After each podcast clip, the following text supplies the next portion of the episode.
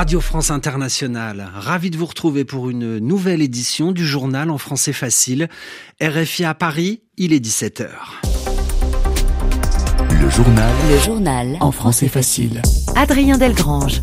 Nous sommes le lundi 15 janvier et au sommaire de cette édition, dans l'océan Indien, le cyclone Bellal, les vents tournoyants quittent l'île de la Réunion et s'approche de l'île Maurice avec de nombreux dégâts.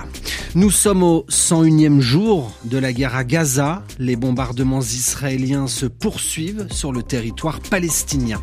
Le sommet de Davos vient de s'ouvrir aujourd'hui en Suisse. C'est comme une manière de couper l'herbe sous le pied de ce forum économique. L'ONG Oxfam sort aujourd'hui une étude sur les milliardaires de ce monde et nous en parlerons dans cette édition. Un dernier mot de football, la Cannes, la Coupe d'Afrique des Nations, Sénégal-Gambie et à l'instant, les Lions de la Teranga l'emportent. Ils ont battu la Gambie 3 à 0. Voilà pour les titres, soyez les bienvenus. Et pour commencer ce journal, l'actualité nous amène tout d'abord aux États-Unis. C'est le début d'une longue course de plusieurs mois avec en vue l'élection présidentielle. Aujourd'hui, premier caucus, élection primaire dans l'Iowa. Euh, ce ne sont que les militants républicains qui votent dans ce petit État du Midwest américain. Et sans surprise, Donald Trump est largement favori. Les sondages lui donnent même 30 points d'avance sur ses principaux rivaux. David Thompson, bonjour. Bonjour. Malgré cette avance considérable, David en, direct des États-Unis, et malgré les températures glaciales, les partisans du président restent mobilisés. Oui, et ils vont devoir se mobiliser, ces électeurs républicains, dans quelques heures, dans un froid polaire pour désigner celui ou celle qui affrontera Joe Biden lors de la présidentielle américaine en novembre. Il fait moins 20 degrés Celsius ici en Iowa et le caucus commence à 19h heure locale. Le caucus, en fait, c'est ce mode de scrutin un peu particulier. Tous les électeurs sont réunis dans une salle, une école, une mairie, voire même parfois dans le salon d'un particulier et chaque candidat est représenté par un un porte-parole qui est chargé de convaincre les membres du caucus que son candidat est le meilleur et chacun vote ensuite pour euh, son candidat préféré. Donald Trump est le grand favori, vous l'avez dit, depuis des mois l'ancien président domine ses rivaux, il écrase euh, même dans tous les sondages avec 30 voire 40 points d'avance. Derrière lui, euh, deux candidats se battent pour la seconde position. D'abord Nikki Haley, l'ancienne ambassadrice des États-Unis à l'ONU, et Ron Le gouverneur de Floride. L'Iowa est le premier État euh, à voter euh, dans cette primaire de la droite américaine qui doit durer jusqu'en juin prochain, mais l'avance de Donald Trump est si importante qu'il pourrait être désigné candidat assez rapidement. Merci beaucoup David, en direct des États-Unis. David Thompson, l'un de nos correspondants. L'actualité à présent, ailleurs sur la planète, sur l'océan Indien, le cyclone Bellal tourbillonne après avoir euh, balayé l'île de la Réunion faisant d'importants dégâts matériels et tuant au moins une personne, l'île voisine de la Réunion, l'île Maurice rencontre aussi les conséquences du cyclone, voitures emportées par les eaux, bâtiments inondés et fronts de mer submergés par les vagues. RFI à Paris, 17h04, les conséquences euh, de cette guerre entre Israël et le Hamas. Au large du Yémen, en mer Rouge, un navire a été touché cet après-midi par un missile, d'après l'agence de sécurité maritime britannique. L'incident s'est produit au sud-est de la ville d'Aden, aucune information sur l'appartenance du navire n'a été communiquée. Les rebelles outils n'ont pas revendiqué cette attaque. Cet attentat aujourd'hui en Israël, dans la ville de Ranana, dans le centre du pays. Une voiture fonce sur des passants, une femme est tuée, au moins 17 autres personnes ont été blessées, annoncent les services de secours et de police.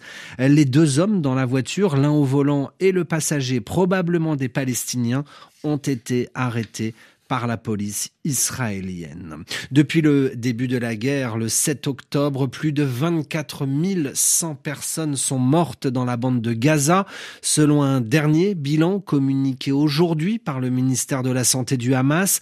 24 100 personnes tuées lors de bombardements ou d'opérations militaires israéliennes au sol.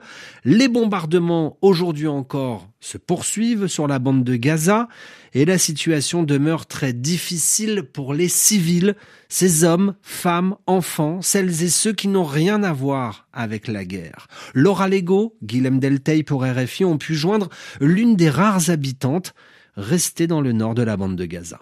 Je suis désolée pour euh, le retard, euh, mais les connexions est très mauvaise. Il a fallu deux semaines pour recueillir par bribes le témoignage de cette femme. À Gaza, les connexions sont régulièrement coupées, plus encore dans la moitié nord où ne reste plus qu'environ 10% de la population, assure-t-elle. Cette femme vit actuellement dans un centre accueillant d'autres déplacés et si Israël dit concentrer ses opérations militaires dans le sud, le danger reste omniprésent dans le nord. Les bombardements israéliens sont proches de chacun d'entre nous et nous vivons dans une situation très très difficile. Des convois d'aide humanitaire ont été ciblés et la situation quotidienne pour les derniers habitants de cette partie de l'enclave reste difficile. Nous souffrons énormément de manque des nécessités vitales de l'eau, de l'électricité et de communication. Et les adultes se sacrifient pour tenter d'offrir un strict minimum aux enfants. Les grands individus du Nord boivent de l'eau contaminée. Et nous essayons autant que possible d'acheter de l'eau minérale potable uniquement pour les enfants malgré son prix élevé. Les denrées de première nécessité comme l'eau sont devenues rares, leurs prix ont explosé, multipliés par 10 ou plus parfois. Un reportage signé Guilhem Deltey, l'un de nos envoyés spéciaux en Israël. L'actualité, à présent, où l'on s'intéresse à Davos. Ce matin s'est ouvert le forum de Davos. L'ONG Oxfam profite de l'ouverture de ce forum économique mondial qui se déroule tous les ans en Suisse pour dévoiler une étude avec la sortie de ce rapport intitulé aujourd'hui multinationale et inégalité mondiale. Deux conclusions sont mises en avant par le travail de l'ONG Oxfam les milliardaires n'ont jamais été aussi nombreux sur la planète et les inégalités entre les pays du Sud et du Nord ont augmenté.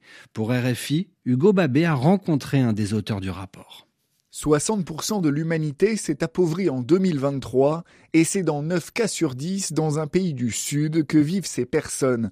Au contraire, les deux tiers des milliardaires sont encore basés dans un pays du Nord et leur fortune a augmenté depuis 2020 en moyenne trois fois plus que l'inflation. L'association Oxfam explique ces inégalités par le poids des multinationales. Dans ce monde, le Nigérian Aliko Dangote, mania du ciment et personne la plus riche d'Afrique, fait toujours figure d'exception. Face à ce constat, Alexandre Poidat, ce responsable inégalité climat chez Oxfam France, interpelle les pouvoirs publics. On appelle un retour de l'État protecteur et régulateur et on appelle à réguler ces multinationales et à mettre en place une fiscalité plus juste. Encadrement des bénéfices des actionnaires, ISF climatique, conditionnement des aides publiques, Oxfam veut porter ses propositions à l'international et il bénéficie de premiers résultats. Il est possible, et certains pays le font, le Chili, la Colombie, l'Espagne, de taxer de façon supplémentaire les très riches. Et on a la chance cette année euh, d'avoir une présidence du G20 qui est assurée par le Brésil, qui mettra ce sujet-là euh, à l'agenda et qui pourra aboutir à une décision en juillet euh, de cette année. Une nouvelle encourageante, mais faudrait-il encore qu'elle soit suivie par les pays du Nord, riches en multinationales? Dans quelques instants, Radio Foot International, l'occasion pour moi de vous parler de la Coupe d'Afrique des Nations. Avant de vous donner le résultat du jour écran noir, la retransmission télévisée du premier match de la poule C de la Cannes entre le Sénégal et la Gambie a été coupée sur tous les canaux de diffusion pendant une quinzaine de minutes.